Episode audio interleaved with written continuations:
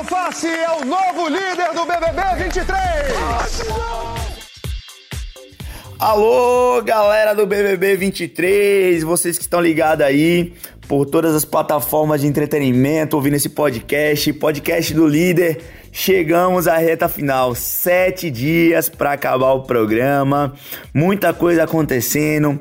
Temos um paredão aqui que vai, vai definir as cinco pessoas que vão continuar o programa, o top 5 nesse paredão. A gente tem ali a Domitila Barros, a Larissa e a Amandinha. Vulgo Amandinha, Tadeu, Amandinha.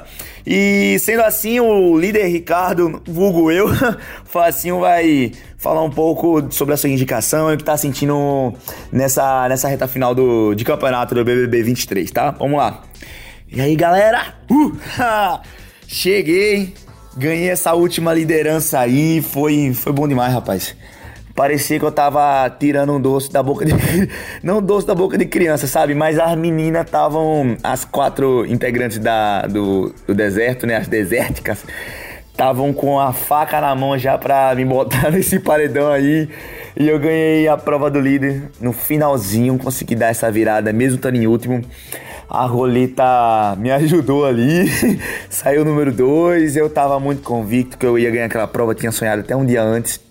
Um dia antes não, no dia da prova eu sonhei que eu ia ganhar. Ganhei e não dei esse gostinho pra elas me botarem nesse paredão aí.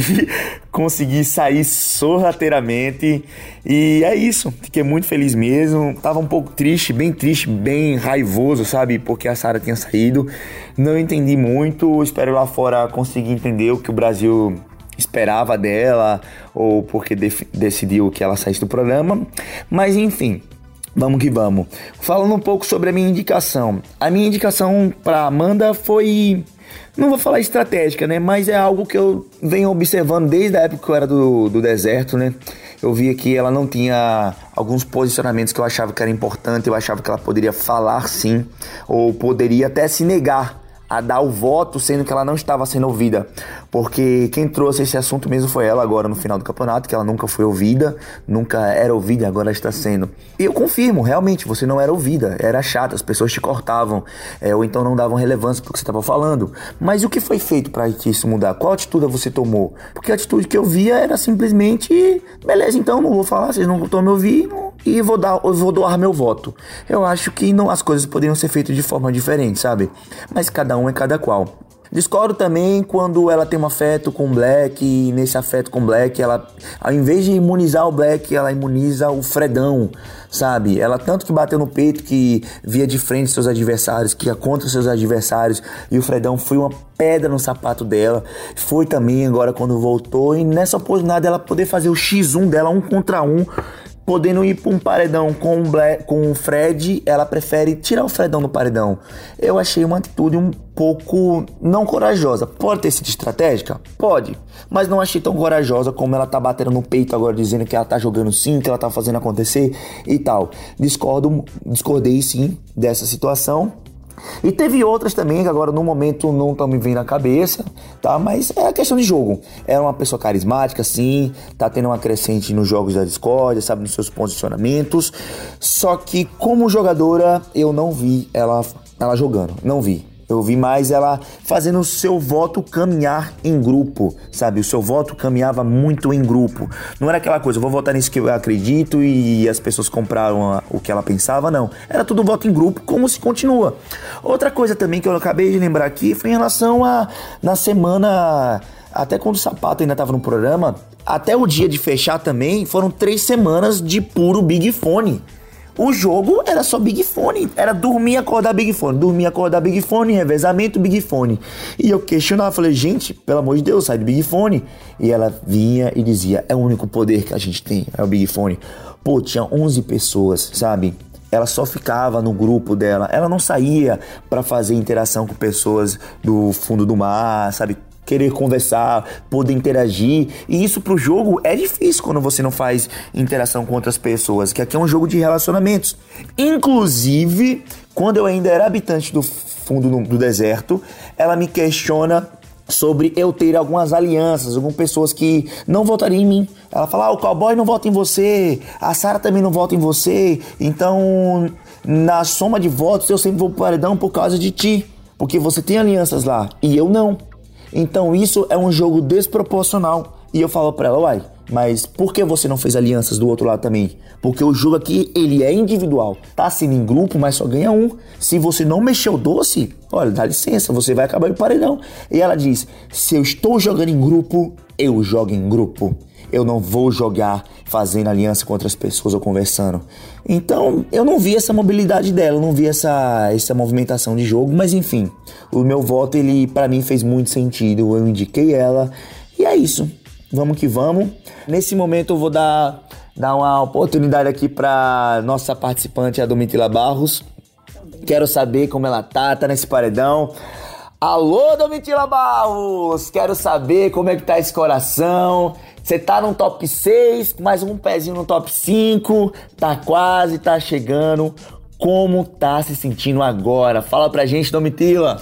Facinho, Nordeste em casa. Muito bom estar aqui no seu podcast, você abala.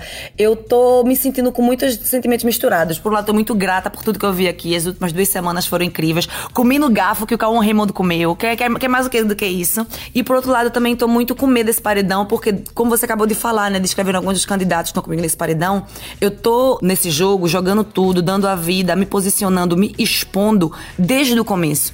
Eu não tive oportunidade de sair, ver o que o Brasil quer, voltar e colocar em prática prática e também não esperei ninguém chegar para me dizer o caminho das pedras. Eu fui pela minha intuição, fui pelos meus valores, menos sendo muito criticada pelos meus erros, que foi o que eu lhe disse ontem. Seria para mim desumano ter chegado a esse nível do jogo, a esse ponto do jogo, sem ter errado nunca. Quem nada faz, quem nada fala, nada erra. Mas para mim errar é uma questão de ser humana comigo mesma. E esse paredão tá me deixando com muito sentimento assim. Por quê, Facinho? Porque nós queremos estar no top 3 dois nordestinos. Eu sei que tem muitas amizades bonitas, mas talvez, que tal duas desamizades? Duas pessoas que não são aliadas, mas se protegem, querendo ou não, de alguma forma, pela justiça que elas querem o que é certo. Exato. Mas é aquela frase que eu sempre digo para você, Domitila Barros. Pra quem tá morrendo afogado, jacaré vira tronco. Isso é uma peste miserável, tá vendo, minha gente? Mas é isso, eu tô nesse paredão com muito sentimento de gratidão, mas tem muito sentimento de medo de sair da casa, porque eu quero muito estar tá aqui. O Brasil sabe o quão importante é para mim chegar no dia 99 e conto muito com o apoio de vocês, com os votos. Não deixem de votar e vamos realizar esse sonho aí de estar no dia 99. E você, Facinho, fala mais desses últimos dias, faltando sete dias pro final do Big Brother. Como é que você se sente? Olha, tá uma loucura, a gente não sabe o que fazer mais. Eu acho que não tem nenhum. Acho que nenhuma atitude que eu venha tomar possa me colocar no, no como ganhador desse programa ou num top 3. Agora, tem atitudes que eu posso tomar que podem me tirar desse top 3.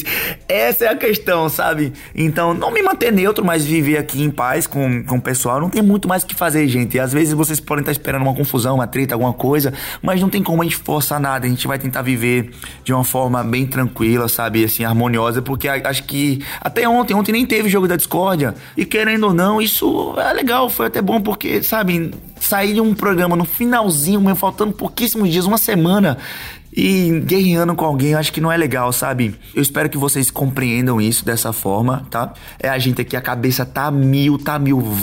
Podem acreditar. E eu fiz o que eu tinha que ser feito. Eu não reprimi minhas vontades aqui no jogo. Acredito que eu dei muito de mim, fui muito aguerrido, muito guerreiro. Eu lembro que teve a prova e mostrou aquela prova de resistência, eu tava com a Aline ali. E eu vi o quanto realmente eu quero o programa. Eu, enquanto eu chorava, eu tava naquela prova e vamos que vamos. E para finalizar aqui, Tá sendo difícil essa reta final. De novo, posso falar que são cinco mulheres empoderadíssimas, jogadoras perigosíssimas, com coração grande, cada um com sua história de vida muito bonita, muito especial. Acho que todo mundo tem uma história de vida bonita. E é isso, pai. Que vençam o melhor. Vamos que vamos. Espero que a Domitila volte e que minha indicação para liderança faça sentido e possa ser concluída. Domitila Barros, 20 segundos para você finalizar essa entrevista maravilhosa. Vai. Meu meus amores, eu amo muito vocês. Muito obrigada por tanto. Eu fui muito feliz aqui dentro. Minhas bruxinhas, votem muito, fiquem fortes. E Brasil, eu te amo, não é isso, Facinho? Exatamente. Todas as bruxinhas aí, a galera da Domi, Wicca, Sergipanos, Aracajuanos, Socorrense, um abraço.